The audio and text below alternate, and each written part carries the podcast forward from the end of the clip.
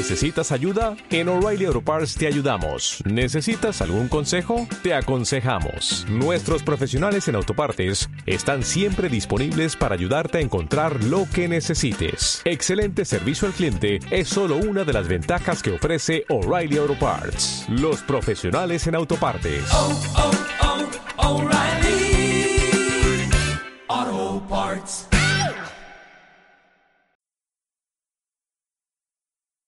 Tuexperto.com presenta el podcast de Chema Lapuente. ¡Y su equipo!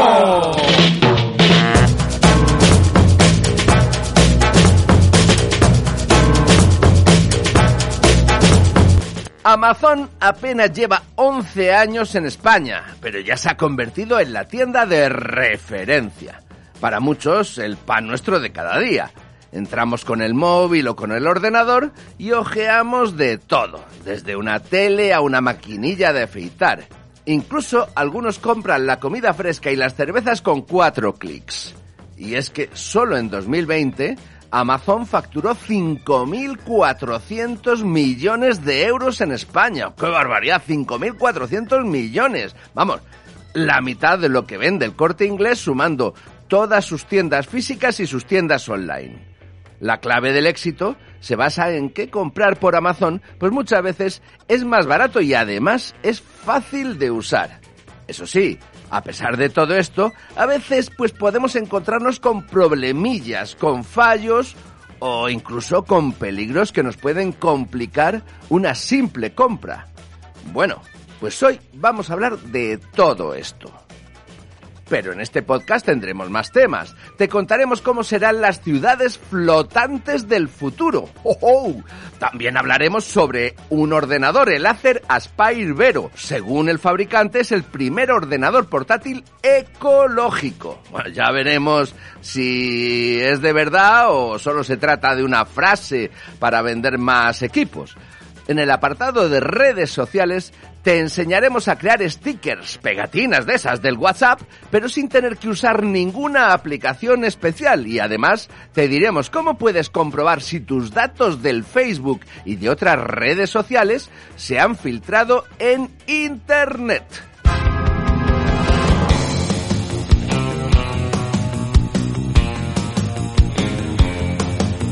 Ahora veremos algunos trucos para comprar en Amazon más barato con seguridad y evitando los problemas que puedan surgir.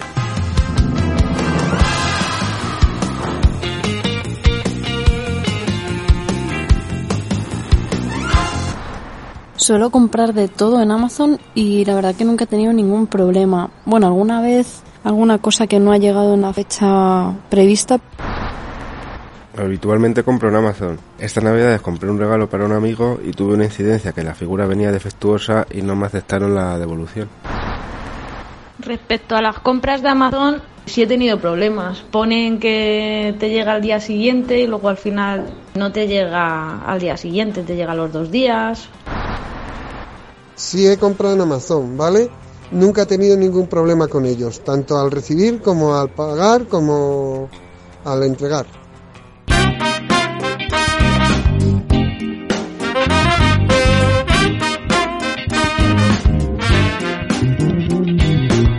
Para hablarnos de este tema está con nosotros Roberto Carballo. Hola Robert. Hola Chema. Oye, ¿es seguro comprar en Amazon o tiene sus peligros? Pues en general es seguro, pero claro, al final comprar en Amazon es como hacerlo en cualquier otra tienda de Internet. Y es verdad que los chicos de Amazon han montado bien su tienda y es bastante segura, pero claro, a veces también se producen pequeños timos y algunas estafas que pueden estropearnos una compra. Mm, bueno, pues cuéntanos cómo intentan o cómo algunos a veces intentan engañarnos y sobre todo cómo podemos evitar estas estafas ocasionales o estos pequeños timos. Pues dentro de los timos a pequeña escala, los más comunes son los que se aprovechan de las reseñas compradas. Oh, amigo, o sea que hay reseñas compradas. Casi todos los que entramos en Amazon a comprar solemos leer las valoraciones que ponen los compradores. Ahora bien, Chema, mucho ojo, porque hay algunos vendedores que intercambian valoraciones de cinco estrellas por regalos y por descuentos. Toma, eso sí que no lo sabía. Oye, ¿y cómo podemos descubrir estos pequeños eh, engaños? Pues muy importante. Primero, tómate un poco de tiempo en leer bien las reseñas de la gente. Normalmente las que compran cantan enseguida. Ah, amigo. Además, si alguno comenta que las opiniones son falsas y que les han intentado seducir con descuentos o regalos, mejor vete mirando otro vendedor.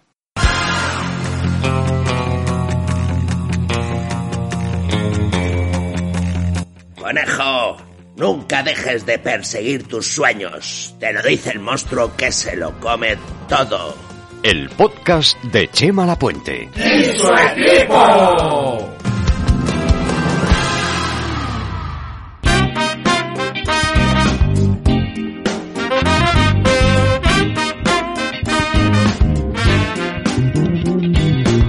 Aquí estamos con Roberto Carballo que nos está contando cómo comprar en Amazon para que todo vaya sobre ruedas. De momento hemos visto algunas pequeñas trampillas que hacen algunos vendedores de los que están asociados a la tienda de Amazon, a la gran tienda de Amazon, y que estos vendedores, pues algunos eh, intentan engañarnos con comentarios pagados. Sí, señor.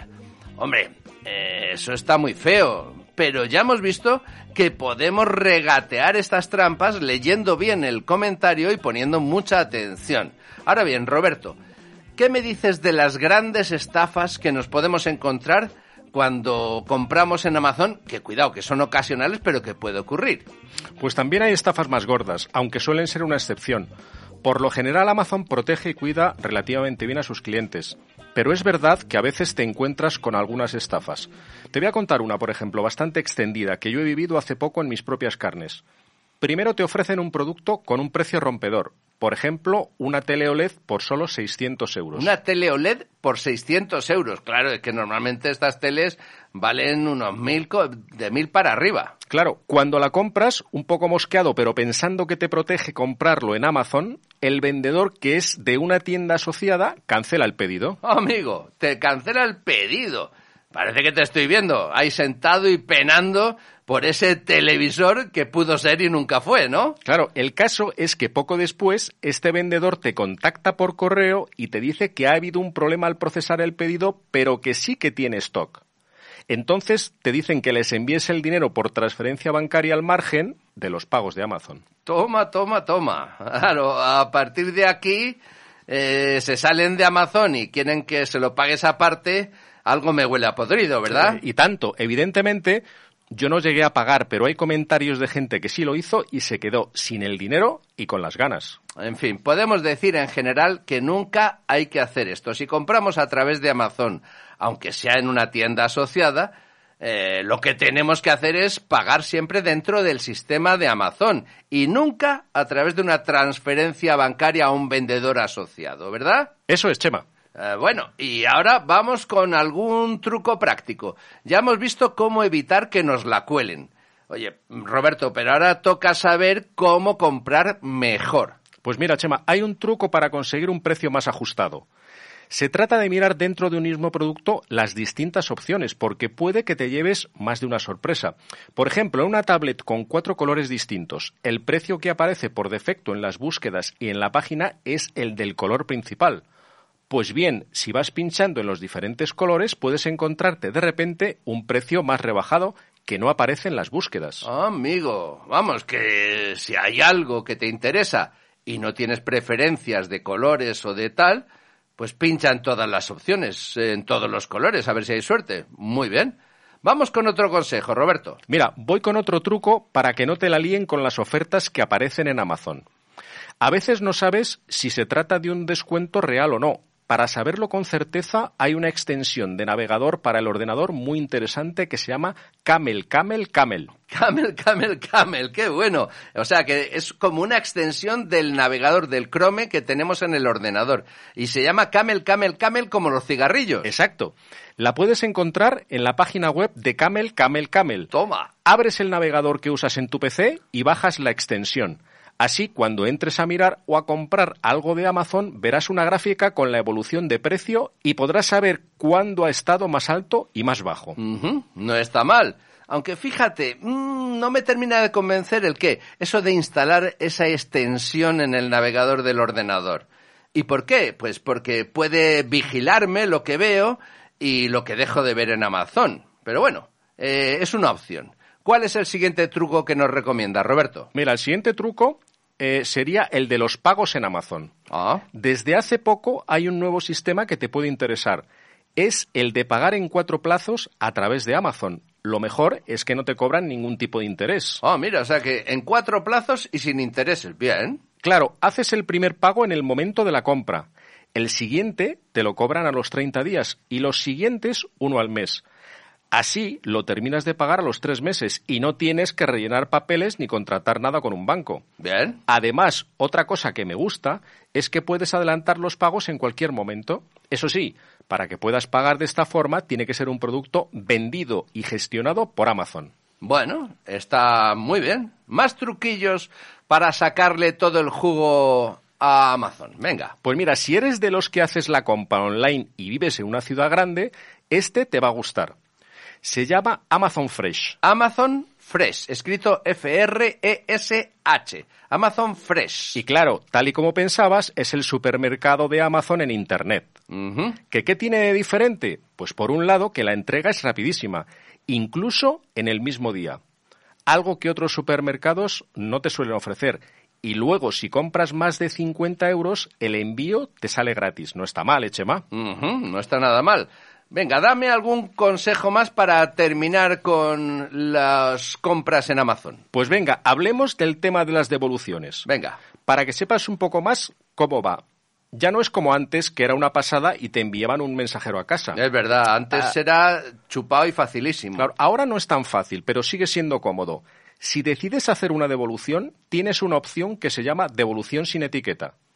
Lo bueno es que no tienes que imprimir nada ni ponerle un paquete a tu producto te mandan al correo electrónico una etiqueta y tú vas a entregar el producto a una tienda o un kiosco que sea un punto celeritas. Ah, punto celeritas. Ah, mira. Son tiendas de toda la vida que llegan a un acuerdo con Amazon para recoger tu pedido. Ellos se encargan de empaquetarlo y de hacer la devolución. Es rápido y cómodo. Simplemente te van a escanear el código de barras que te han enviado al correo, te dan un resguardo y listo. Bien. Tienes dos opciones de reembolso dejarlo en el saldo de Amazon para futuras compras, que es inmediato, o que te lo ingresen en tu tarjeta. Eso sí, ojo que si necesitas rápido el dinero, este método va a durar entre 6 y 8 días hasta que vuelva a aparecer en tu cuenta. Bueno, hombre, mm, salvo que estés muy apurado, está bien. Ya hemos visto algunos trucos prácticos entonces que nos pueden ayudar a comprar en Amazon. Eh, Roberto, ¿y si entro en otra tienda, qué sé yo, como AliExpress? Bueno, eh, AliExpress eh, realmente es otro mundo y da para otro programa más adelante.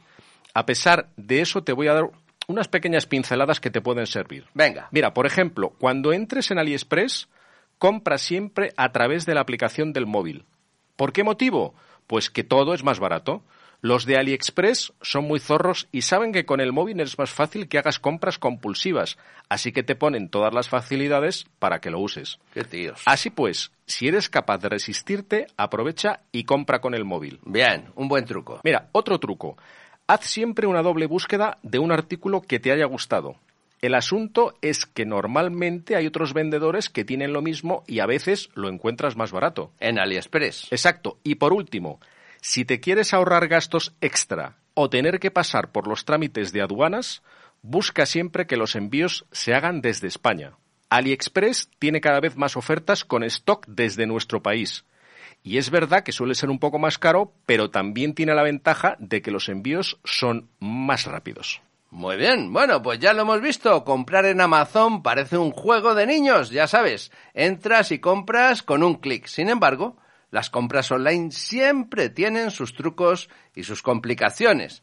Estos consejos pues nos pueden ayudar un poco a resolver esos posibles conflictos para que nos llegue a casa lo que estábamos buscando sin sorpresas desagradables. Muy bien, Roberto. Roberto Carballo, muchas gracias por compartir con nosotros estos trucos. Oye, hasta la próxima. Un auténtico placer, Chema. Gracias.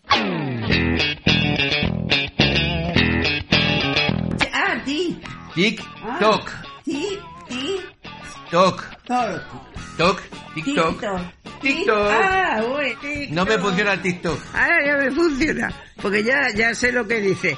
Tito. No ese, me ese que no me no me funciona. funciona el TikTok. No me funciona el sisto. ¿eh? Se está tronchando de risa. No te rías tanto, hombre. Ya que colorado está.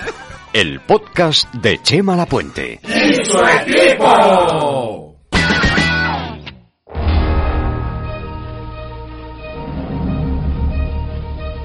El futuro, la última frontera. Nos vamos de viaje a un planeta desconocido, al mundo de pasado mañana. Volvemos al futuro para descubrir esos inventos que podrían cambiar el mundo. Los inventos del siglo que viene.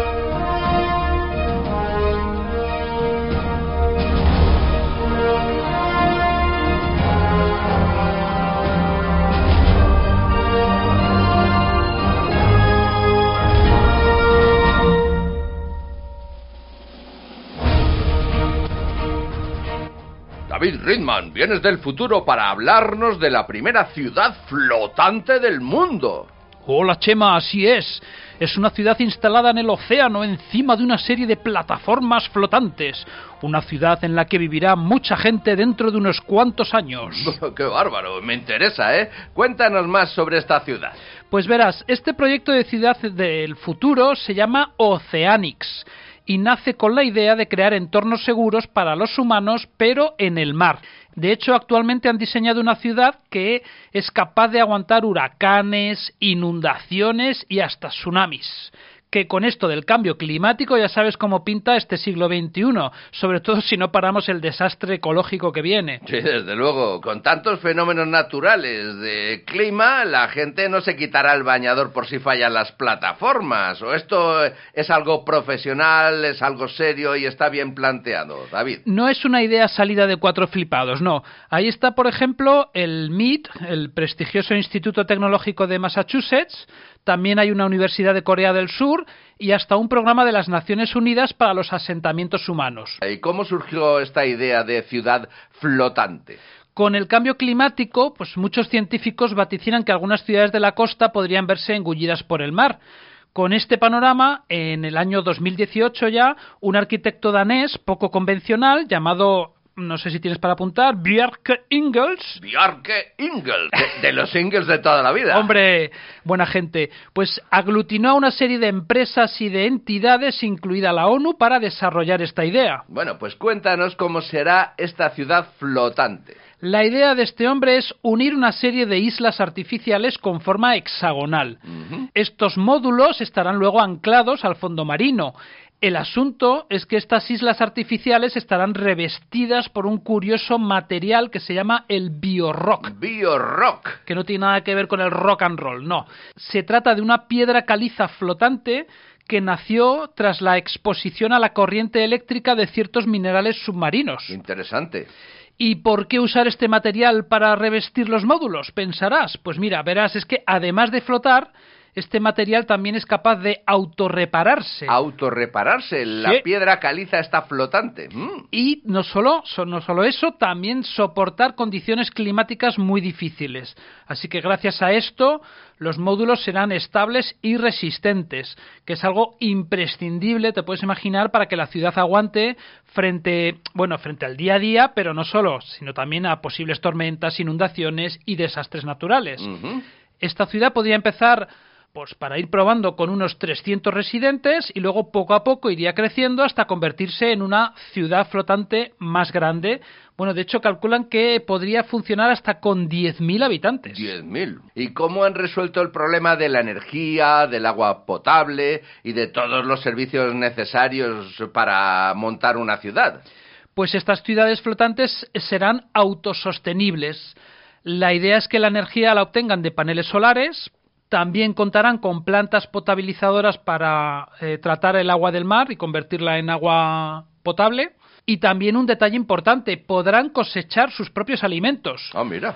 plantarán, bueno, no sé si te gustará la dieta, ¿eh? pero yo te la cuento, plantarán cultivos oceánicos de algas, ostras, mejillones, mejor, vieiras, que te veo que pones caras así, almejas. Hombre, por eso te puedes hacer un payazo. Las almejas a la marinera es una maravilla, hombre. Y además no solo servirán de alimento, sino también limpiarán el agua y acelerarán la regeneración del ecosistema. Todo cultivado con técnicas de agricultura vertical debajo de las propias plataformas. Porque tampoco es que haya, claro, mucho espacio para tener ahí cultivos.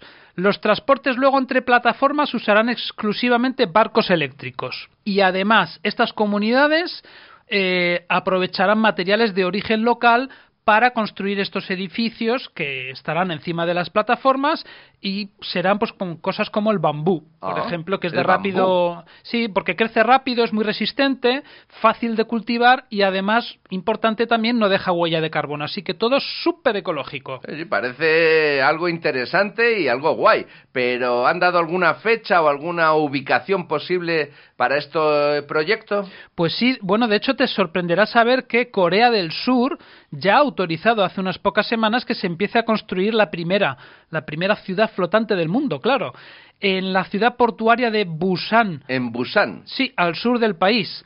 Las obras ah, eh, deberían empezar ya en breve y deberían acabar en 2025. Y tienen previsto que esta ciudad llegará a tener esos 10.000 habitantes que te decía antes. Poco a poco, oye, pues está muy bien, o sea que la vamos a ver muy pronto, en 2025 Dos- ya 2025. empezarán a vivir algunos allí. Y, un- Mira. y tendrá un coste estimado de unos 180 millones de euros. Oye, estaremos atentos para ver si cumplen plazos y crean esta ciudad flotante autosostenible, que es la primera del mundo. Muchas gracias, David Ridman, por contarnos estos inventos que podrían cambiar el mundo. Y hasta la próxima. Adiós.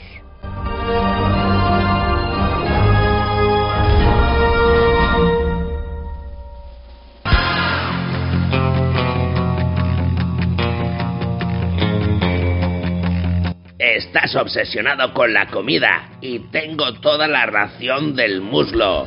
Te lo dice el monstruo que se lo come todo.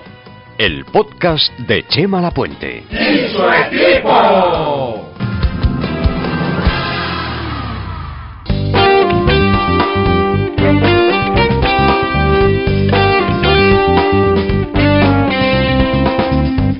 Gadget de la semana.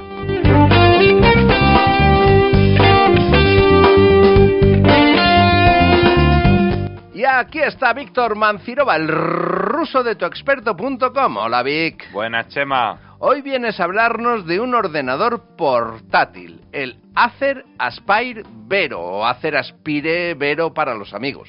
Eso, es un portátil que es más verde que el césped en Asturias y que además, según el fabricante, es el primer portátil ecológico del mercado. El primer portátil ecológico, has dicho. Explícanos qué es eso de un Sí, sí, porque portátil luego ya sabemos. ecológico. Vamos a ver, la carcasa está hecha en un 30% de plástico reciclable, que no está mal, y el 50% de las teclas del teclado también. Además, lo que han hecho hacer es evitar usar pintura para que no haya tanta contaminación y que sea más fácil pues reciclar todos los componentes. Incluso el embalaje se ha hecho casi por entero de papel reciclado. A ver, por lo menos cuando están fabricando, pues oye, tratan de ser un poquito más respetuosos con el medio ambiente. Vale, venga. ¿Y esto en qué lo diferencia de otros ordenadores que son menos ecológicos? A ver, siempre según Acer, porque ya sabemos que hablamos según el fabricante, se reducen las emisiones del CO2 a la atmósfera en un 20%. Mm, a la hora de fabricar el ordenador. Bueno, con esto tengo la impresión de que tampoco salvamos a muchas focas, ¿no? Pero por lo menos es un paso adelante, es verdad. Ahora dime, ¿a quién le puede interesar este Acer Aspire Vero o Acer Aspire, que se escribe Aspire, Vero? Pues este portátil es para los usuarios que quieren un gama media, que además quieran comprometerse con el medio ambiente y oye, que no les importe pues pagar un poquito más por eso. Ajá, porque es un poquito más caro que los de su competencia, ¿no? Exacto. Es el típico portátil para los que quieren navegar o usar aplicaciones y juegos que no tengan ahí mucha potencia gráfica. De- a pesar de lo dicho, oye, si cogemos el modelo más potente, tenemos un equipo que funciona bastante rápido y que puede con casi todo. A ver, menos los juegos más exigentes, ya sabes, con las configuraciones más potentes. Claro. Bueno, pues danos tres puntos que destacarías de este Acer Aspire Vero. El primero está claro y ya hemos hablado de ello, ese diseño ecológico que hoy es más respetuoso con el medio ambiente. Después, otro punto que es muy interesante es que ya viene con Windows 11 de base. Ah, o sea, ya está actualizado al Exacto. último sistema operativo que se usan en ordenadores, ¿no? Y luego otra cosa que me gusta del portátil es que a pesar de este componente ecológico, pues no es un ladrillo, es ligero, tiene 1,80 kilos y además no es muy grueso, son 1,8 centímetros. Ujú, O sea, 1,8 kilos de peso, que está mm, razonablemente bien. Oye, Y ahora dinos lo que no te ha gustado del ordenador.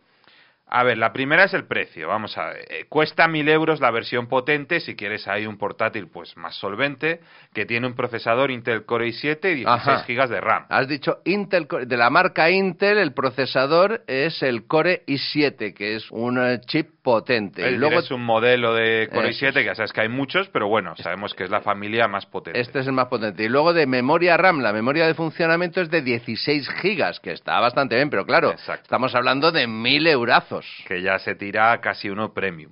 ¿Y de diseño qué dices? A ver, el diseño no está mal, pero no tiene esa sensación premium del metal y además te tienes que acostumbrar, porque si estás acostumbrado a los portátiles metálicos... De mil euros. Exacto, encontrarte ahí uno de plástico que además no tiene pintura, con lo cual ves ahí los puntitos del plástico reciclado y todo, pues te puede costar. Ajá. Y luego el último punto es la autonomía, que son siete horas, pero claro, esos son los números oficiales. Ya sabes que eso luego se reduce normalmente a la mitad, con lo cual no es un modelo que te vaya a aguantar mucho si sales fuera de casa. Esos son los tres puntos que están un poco peores. Es decir, el precio de mil euros, que el diseño podría estar mejor para ese precio y que la autonomía es un poco cortita. Venga. Exacto. Ahora hablemos de otros puntos importantes. La pantalla, la tarjeta gráfica, conexiones y memoria interna. Venga. Pues la pantalla son 15,6 pulgadas, que ya vemos que con ese peso de 1,80 kilos, pues está muy bien. La Muy bien, muy bien. De alta definición, además. Exacto, es Full HD y tiene los gráficos propios de Intel Iris X, que son los gráficos que vienen integrados en el procesador. Eso quiere decir que no tenemos una tarjeta gráfica eh, dedicada para darle más potencia, sino que la propia placa base de Intel, de la marca Intel, pues entonces lleva también la parte gráfica, ¿correcto? Correcto. Tiene buenas conexiones Wi-Fi 6, que es el último estándar que hay ahora mismo de Wi-Fi, y Bluetooth 5.0. Bien. Y luego, por último, la memoria interna es medio tera, 512 gigas, que Ajá. no está nada mal. Estamos hablando del disco duro que lleva para almacenar archivos, fotos, vídeos, todo eso, es de 512 gigas, que está bien, y además es memoria sólida, Exacto. SSD, Solid SSD. State Drive, un disco de estado sólido que lo hace mucho más rápido que lo normal. Que ya la mayoría de portátiles ya optan por ello porque es mucho más rápido, como dices. Sí, señor. Entonces, con todo esto que hemos visto, pros y contras, merece la pena comprar el Acer Aspire Vero, sobre todo si lo comparamos con otros portátiles del mismo precio. Depende mucho de si quieres sacrificar un poquito algunas especificaciones como la propia tarjeta gráfica que hemos hablado y no te importa pagar ese extra para tener un portátil que sea más respetuoso con el medio ambiente. Eso es eh, muy loable por eh, parte del que lo haga, claro. Exacto.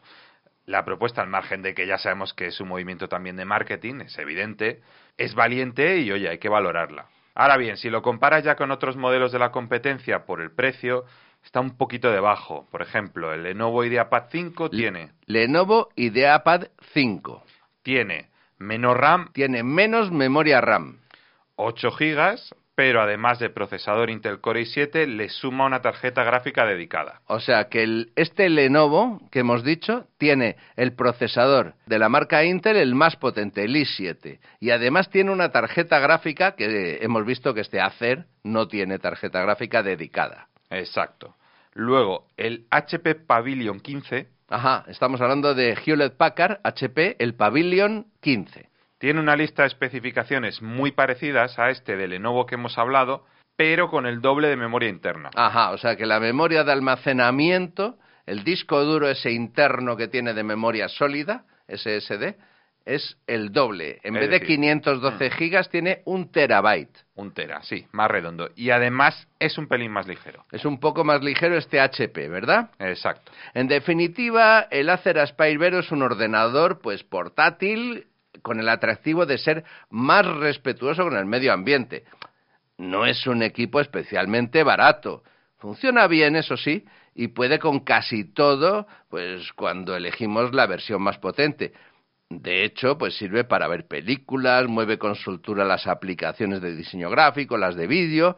Solo se queda algo corto, ¿verdad, Víctor? Si lo usamos con algunos videojuegos potentes, ¿verdad? Exacto. Sobre todo porque no lleva tarjeta gráfica dedicada. La tarjeta gráfica es la que permite que los videojuegos más potentes corran bien, ¿no? La memoria.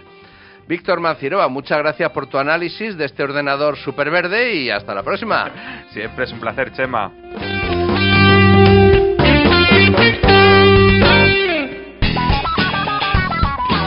Inventos, risas y un locutor con cara de capullo. Así es el podcast de Chema Lapuente. No entiendo nada. ¿Sabes lo que dicen esos flipaos?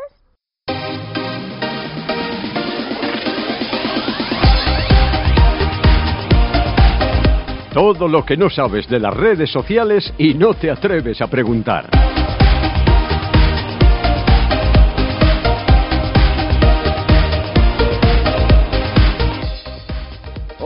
David G. Mateo. Hola Chema, ¿qué tal? Oye, hoy vienes con un tema muy interesante. Nos vas a explicar cómo podemos saber si nuestros datos de Facebook o de otras redes sociales se han filtrado, vamos, si están circulando por Internet. Oye, Y es que cada dos por tres sale un titular eh, en la Borrego Matrix que alerta de un ciberataque, ¿verdad? Eso es. Pero antes vamos con un truco de WhatsApp. Nos vas a contar cómo hacer stickers o pegatinas para los amigos, pero de las buenas. Eso es. Primero, cómo hacer stickers para WhatsApp. Vamos con el truquito primero. Y eso sí, lo mejor es que lo vamos a hacer sin que tengamos que descargar ningún tipo de aplicación ni nada de nada. Vamos, eh, súper fácil. Lo haremos directamente en WhatsApp. Eso sí, tiene que ser desde el ordenador. Es decir, usando WhatsApp web. Bueno, para el que no lo sepa, el WhatsApp web pues es una versión para el PC, para el ordenador, que funciona entrando en una página web desde el típico navegador de Internet del ordenador, qué sé yo, el Chrome o el, Chrome. que uses. ¿no? Todo el mundo utiliza Chrome. Bueno, ahí en ese momento te vas a encontrar con todos los chats como en el móvil, pero tú lo manejas con la pantalla grande, usando el teclado completo, el ratón, vamos, con las ventajas que tiene el ordenador frente al móvil. Eso, si tienes un poquito de presbicia y estas cosas, mucho más cómodo WhatsApp web. Claro. Vamos. Y si no sabes cómo abrirlo, pues simplemente tienes que entrar en el navegador de- del ordenador, como decías, El y Chrome. escribir web.whatsapp.com en la barra de dirección. O sea, la barra de dirección web.whatsapp.com. Seguro que te sale por sugerencias y demás, te va a aparecer la web rápidamente, nada más que lo pongas en la dirección. Y si no te acuerdas de esa dirección, pues pones WhatsApp web y también te sale. Y también te sale, eso es. Y en ese momento te va a salir en la pantalla un código QR. Ajá, el cuadradito ese como... Eso. Como en los, en los restaurantes para escanear el, para tener el menú en el móvil y hacer tu pedido y estas cosas, ¿no? Ya nos hemos acostumbrado todos a ellos.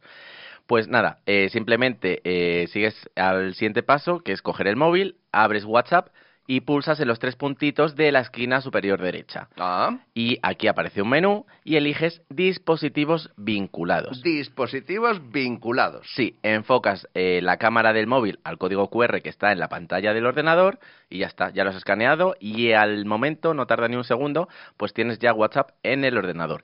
Y es ahí justo donde eh, pues vamos a hacer los stickers. Muy bien. Pues ahora, ¿cómo hago yo ese sticker tan chulo? Pues solo tienes que dar al botón de compartir y eliges la opción sticker. No. En vez de enviar una foto, pues eh, que también te sale en ese menú, pues coges la opción stickers que es nueva. Y aquí ya puedes elegir una foto de tu galería que has tenido que guardar previamente antes en tu ordenador y la editas. Las opciones que ofrece WhatsApp son mm, pues bastante bastante numerosas. Puedes recortar, puedes reencuadrar, agrandar, empequeñecer. También puedes sumarle otros stickers que ya tuvieras guardado o incluso emoticonos, texto y más cosas. Qué bárbaro. También puedes dibujar sobre la imagen. Coges el ratón y pinchas y, y, bueno, pues manchas la imagen o escribes lo que quieras a mano o dibujas si eres todo un artista, todo lo que quieras. Qué bien. Y vas escogiendo la opción que quieras en la parte superior. Todas estas herramientas las vas a ver en la parte superior de la pantalla y las aplicas eh, sobre la imagen que estás editando con el ratón, como te decía.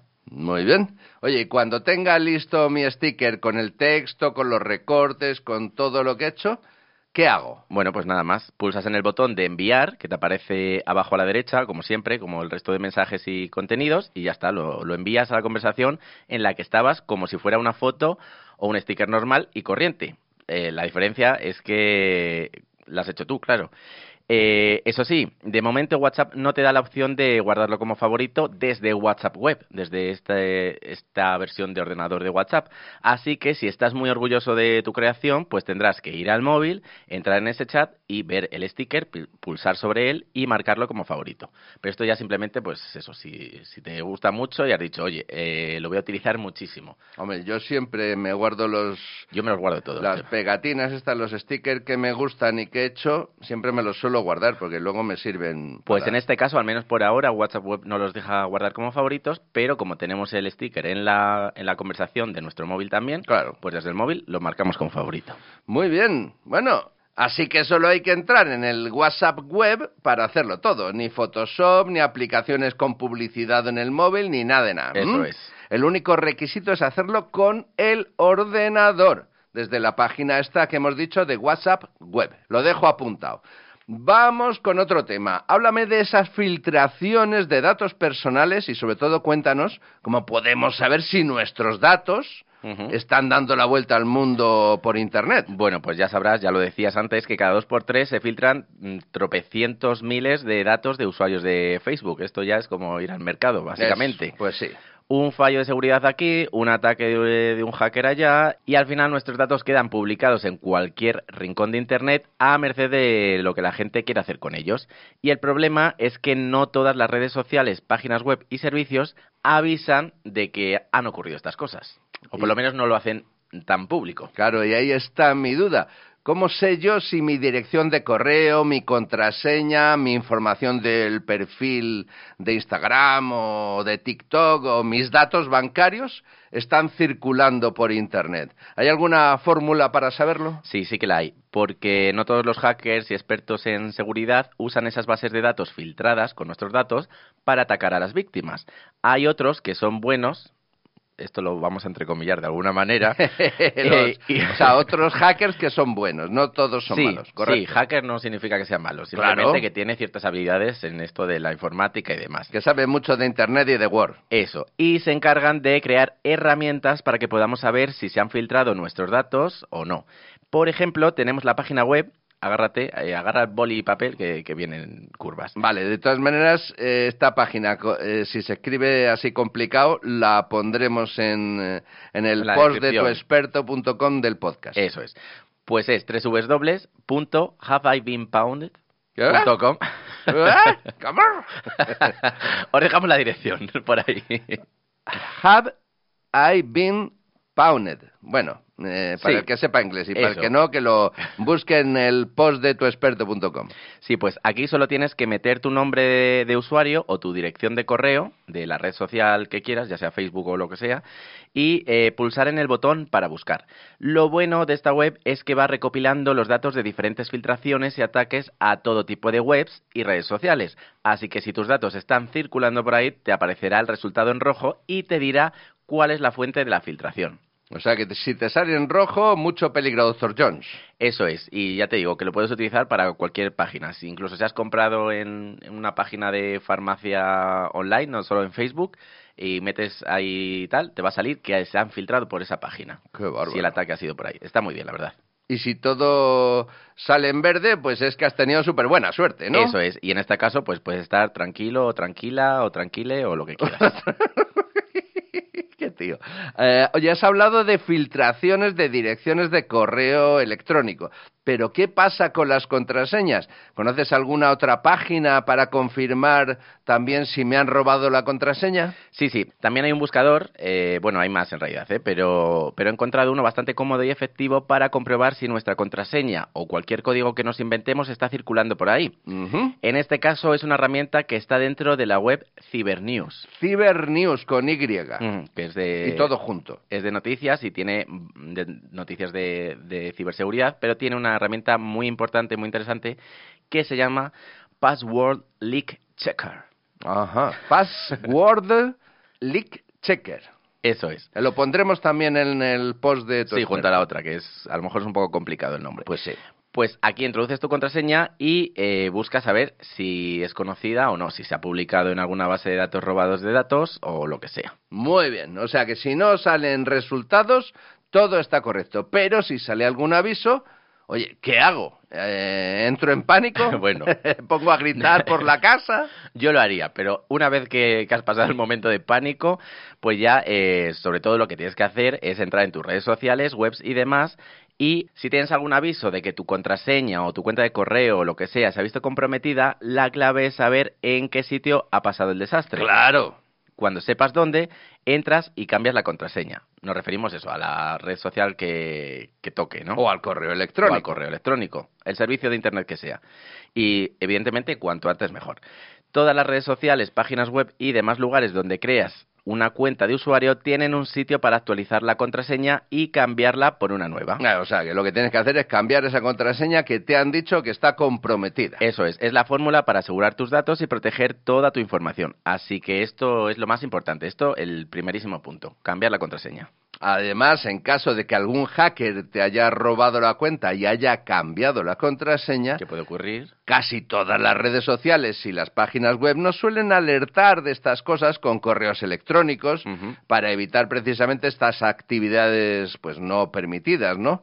Incluso podemos recuperar una cuenta robada si somos capaces de identificarnos ante el equipo responsable de estas páginas web, ¿no? Correcto. Y si hemos tenido eh, súper mala suerte ya. y se ha visto comprometido algún dato bancario o han hecho compras en nuestro nombre con nuestros datos, lo mejor es denunciarlo directamente a la policía.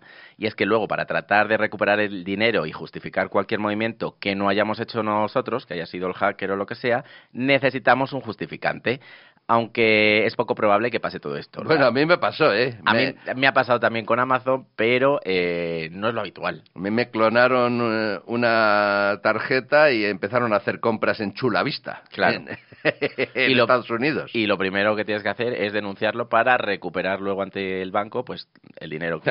el que banco. me acuerdo que me dio la mitad o algo así, pero vamos de milagro. Ay, madre. bueno. Generalmente, pues las filtraciones suelen ser masivas y hay que tener muy mala suerte para que te ataquen a ti personalmente. Pero como todo, pues puede pasar. Además, suelen filtrarse datos como el correo electrónico, detalles de tu perfil de redes sociales y demás. Pero los datos bancarios suelen estar más controlados o protegidos. Por eso, lo que lo que lo último que hay que hacer es entrar en pánico. Ahí eso sí que de verdad no sirve de nada. Hay que seguir estos pasos, pues cambiar sí. contraseña y en caso de denunciar. Yo estoy de acuerdo, aunque me pasó, pues ¿qué le voy a hacer? ¿Eh? Traté de recuperar lo que pude y, y lo demás se lo quedó el banco. Bueno, así que primero hay que saber si han vulnerado nuestra cuenta. Después cambiamos la contraseña. Oye, y si se ha producido algún movimiento de dinero o de compras, pues rápidamente vamos a denunciar a la policía. ¿Alguna reflexión final, David G. Mateo? Pues solo que usemos el sentido común en cada paso que demos en Internet. Yo creo que lo he repetido varias veces. A veces no podemos evitar que ataquen a grandes empresas como Facebook, pero sí somos responsables de todos los datos que esparcimos alegremente en Internet. Mucho ojo cada vez que pinchemos en un enlace desconocido, rellenemos un formulario o nos apuntemos a cosas gratis, o supuestamente gratis, a cambio de algún dato de Internet, que luego pasa lo que pasa. Pues sí. Muchas gracias David Gemateo por tus consejos y hasta la próxima. Adiós.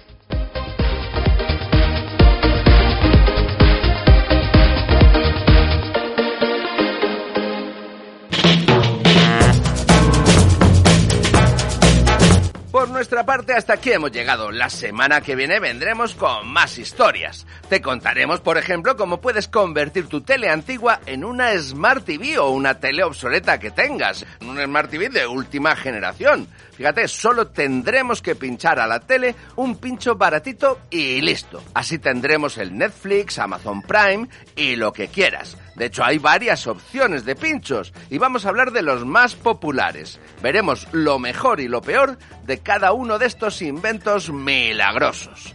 En el apartado de redes sociales te daremos algunas claves para que puedas crear una felicitación de San Valentín buenísima en tus redes sociales y compartiremos contigo 10 frases concretas para que lo petes este San Valentín. Bueno, y esto es todo por hoy. Este podcast ha sido posible gracias a don José Antonio Hernández en el tema del control técnico y luego está todo el equipo. David Ridman, Víctor Mancirova, David G. Mateo, Roberto Carballo y Juan Ignacio Ocaña.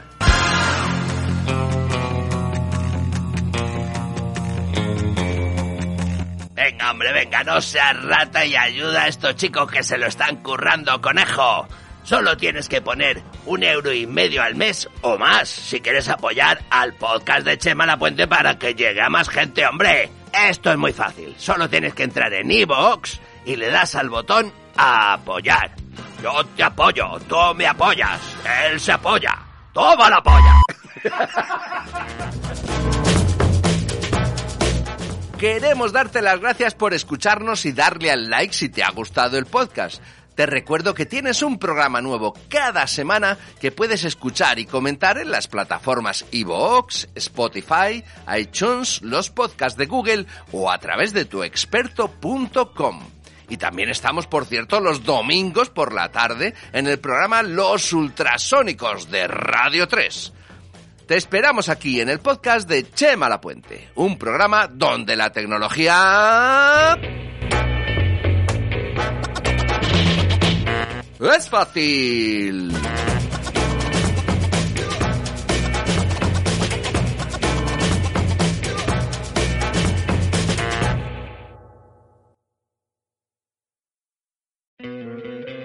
¿No te encantaría tener 100 dólares extra en tu bolsillo?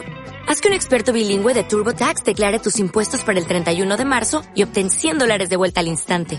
Porque no importa cuáles hayan sido tus logros del año pasado, TurboTax hace que cuenten. Obtén 100 dólares de vuelta y tus impuestos con 100% de precisión. Solo con Intuit TurboTax. Debes declarar para el 31 de marzo. Crédito solo aplicable al costo de la presentación federal con TurboTax Full Service. Oferta sujeta a cambios o cancelación en cualquier momento.